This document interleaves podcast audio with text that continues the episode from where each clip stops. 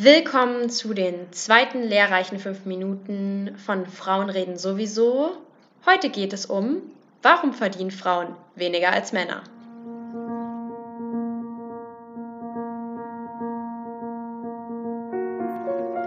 Willkommen zu Frauen reden sowieso, einem Podcast von und rund um das sowieso, einem Verein in Dresden, in dem es um die kulturelle Entfaltung Bildung und Beratung von Frauen geht. Neben spannenden Einblicken in unseren Verein geht es vor allen Dingen um feministisch bilden und Seele baumeln lassen. Ich bin eure Gastgeberin Limi Sittner. Freut mich, dass ihr zuhört.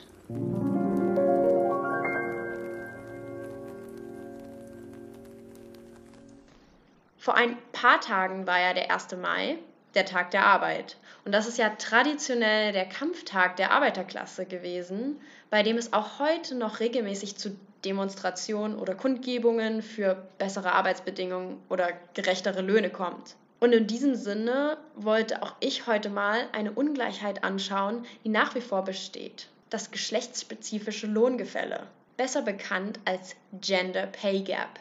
Die Gender Pay Gap ist der Unterschied zwischen dem durchschnittlichen Bruttostundenlohn zwischen Männern und Frauen. In Polen bekommen Frauen durchschnittlich 91 Cent für jeden Euro, den ein Mann verdient. In den USA sind es 82 Cent, in Südkorea sogar nur 65. Und in Deutschland? Hier verdienen Frauen 81 Cent für jeden Euro eines deutschen Mannes. Also 19 Prozent weniger. Aber warum gibt es diese Unterschiede, auch heute noch? Man hört oft eine bestimmte Forderung im Zusammenhang mit der Gender Pay Gap.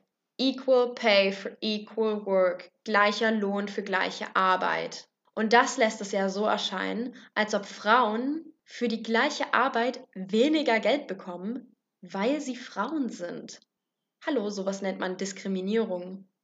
Aber Vorsicht, ganz so einfach ist es dann doch nicht. Studien haben gezeigt, dass Diskriminierung nur einen marginal kleinen Teil des Lohngefälles erklären kann.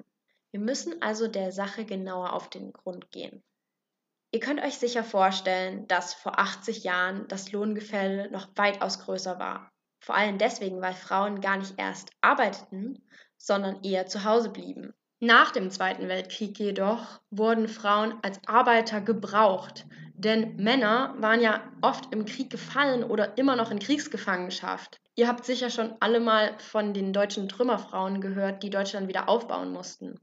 Jedoch in den 1950er Jahren mit Erstarken der deutschen Wirtschaft durch das sogenannte Wirtschaftswunder und der Rückkehr vieler Männer aus der Kriegsgefangenschaft gab es auch eine Rückkehr zu traditionelleren Rollenverteilung. Ab sofort mussten Männer per Gesetz zustimmen, dass ihre Frauen arbeiten durften. Viele Frauen blieben zu Hause und erzogen die Kinder. Wenn, dann arbeiteten sie nur in bestimmten Berufen als Erzieherin oder Köchin. Damals verdienten Frauen knapp 60 Prozent von dem, was Männer in Deutschland verdienten. Die Gründe für das Lohngefälle damals waren mannigfaltig. Frauen studierten seltener, Frauen waren in geringer bezahlten Berufen vertreten, aber vor allem waren Frauen oftmals zu Hause als Hausfrau und Mutter. Und noch hinzu kommt, dass es einfach ganz legal war, Frauen zu diskriminieren. Aber dann änderte sich alles innerhalb ein paar Jahrzehnten.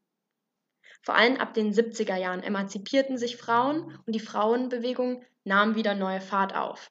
Es kam zu Protesten, wie zum Beispiel in der Heinze-Fabrik, wo eine Frau durch Zufall herausfand, dass Frauen pro Stunde weniger verdienten als Männer. Sie protestierten dann tatsächlich für gleichen Lohn, für die gleiche Arbeit und gewannen.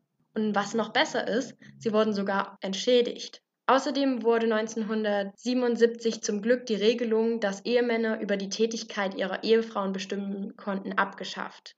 Zusätzlich gab es eine neue Generation von jungen Frauen, die durch die Pille erstmals bestimmen konnten, ob, wann und wie viele Kinder sie bekommen wollten. 2006 gab es dann endlich ein Gesetz zur allgemeinen Gleichbehandlung, was die Diskriminierung von Frauen am Arbeitsplatz verbietet. Heute gibt es mehr Frauen als Männer, die studieren. Frauen sind in Berufen vertreten, die früher Männer vorbehalten wären, wie zum Beispiel Ärztin, Anwältin oder Bundeskanzlerin. Viele Faktoren, warum Frauen in der Vergangenheit weniger verdient haben, sind verschwunden oder zumindest weniger geworden. Und das Lohngefälle hat sich ja auch verkleinert. Aber trotzdem verdienen Frauen im Schnitt hier in Deutschland immer noch knapp 20 Prozent weniger als Männer.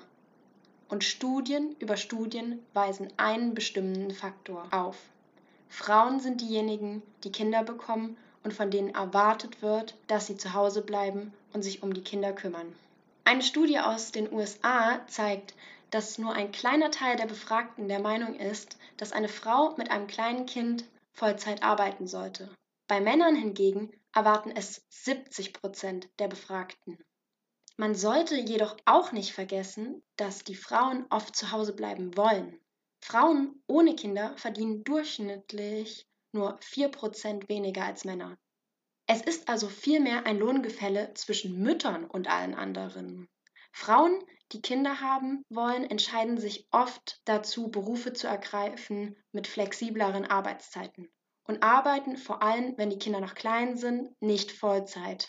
Diese Entscheidung hat aber auch Vorteile, zum Beispiel mehr Zeit mit dem Kind verbringen zu können. Ein Lohngefälle, was auf Entscheidung basiert, ist definitiv etwas anderes als eines, was aufgrund von bloßer Diskriminierung entsteht. Aber man kann auch nicht verleugnen, dass gewisse gesellschaftliche Erwartungen und Konventionen hier noch eine Rolle spielen. Und wäre es sowieso nicht viel schöner, wenn alles ausgeglichen wäre, wenn Mütter weniger finanzielle Einbußen hätten und Väter mehr Zeit für ihre Kinder. Das hat sich auch die Regierung von Island vor einiger Zeit gedacht. Und so erließ Island schon im Jahr 2000 ein Gesetz, das es für Mütter und für Väter ermöglicht, für sechs Monate nach der Geburt bezahlte Elternzeit zu nehmen. Die gesellschaftlichen Normen in Island haben sich daraufhin dahingehend verändert, dass nun auch junge Männer erwarten, in Elternzeit zu gehen. Island hat damit im weltweiten Vergleich der Länder die geringste Gender Pay Gap und Frauen verdienen nur noch 8% weniger als Männer. Doch es gibt eine Region, da ist die Gender Pay Gap sogar noch geringer. Ich habe euch nämlich vorher nicht die ganze Wahrheit erzählt. Denn Westdeutschland hat eine Gender Pay Gap von über 20% In Ostdeutschland sind es nur 7. Während in der BRD Frauen ihre Ehemänner um Erlaubnis bitten mussten, wenn sie arbeiten wollten, war in der DDR Ungleichbehandlung von Männern und Frauen per Gesetz verboten. Verhütung und auch Abtreibung waren viel weniger tabuisiert und für Paare, die Kinder hatten, gab es Krippen, Kindergärten und Hort zur Unterstützung.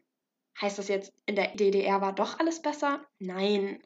Aber es lässt hoffen, dass in Ländern und Regionen in denen Gleichberechtigung schon eine längere Tradition hat oder wo schon seit über 20 Jahren Mütter und Väter beide als Brotverdiener und Erziehende angesehen werden, die Gender Pay Gap schon deutlich kleiner geworden ist. Irgendwann wird die Gender Pay Gap geschlossen werden, auch wenn das laut Wissenschaftlern erst in 130 Jahren passiert.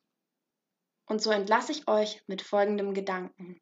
In einem Versuch an der Yale University von 2014 hatte man Professoren identische Lebensläufe gegeben und nur den Namen verändert. Einmal nannte man den Bewerber John und einmal Jennifer.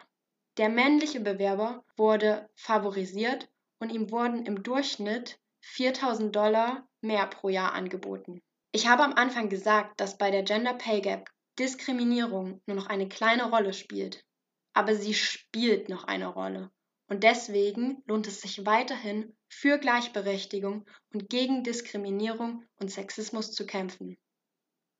Oder wir ändern halt alle unseren Namen um zu John. Das war's mit unserer Folge. Vielen Dank fürs Zuhören. Intro-Musik von Jonas Blume, Schnitt und Regie Lemmy Sittner. Mehr Infos zu unserem Verein gibt es auf unserer Website www.frauen-ev-sowieso.de. Folgt uns auch auf Instagram at sowieso-dresden und seid das nächste Mal wieder mit dabei, denn Frauen reden sowieso. Bis dahin eine schöne Zeit und haltet die Ohren steif.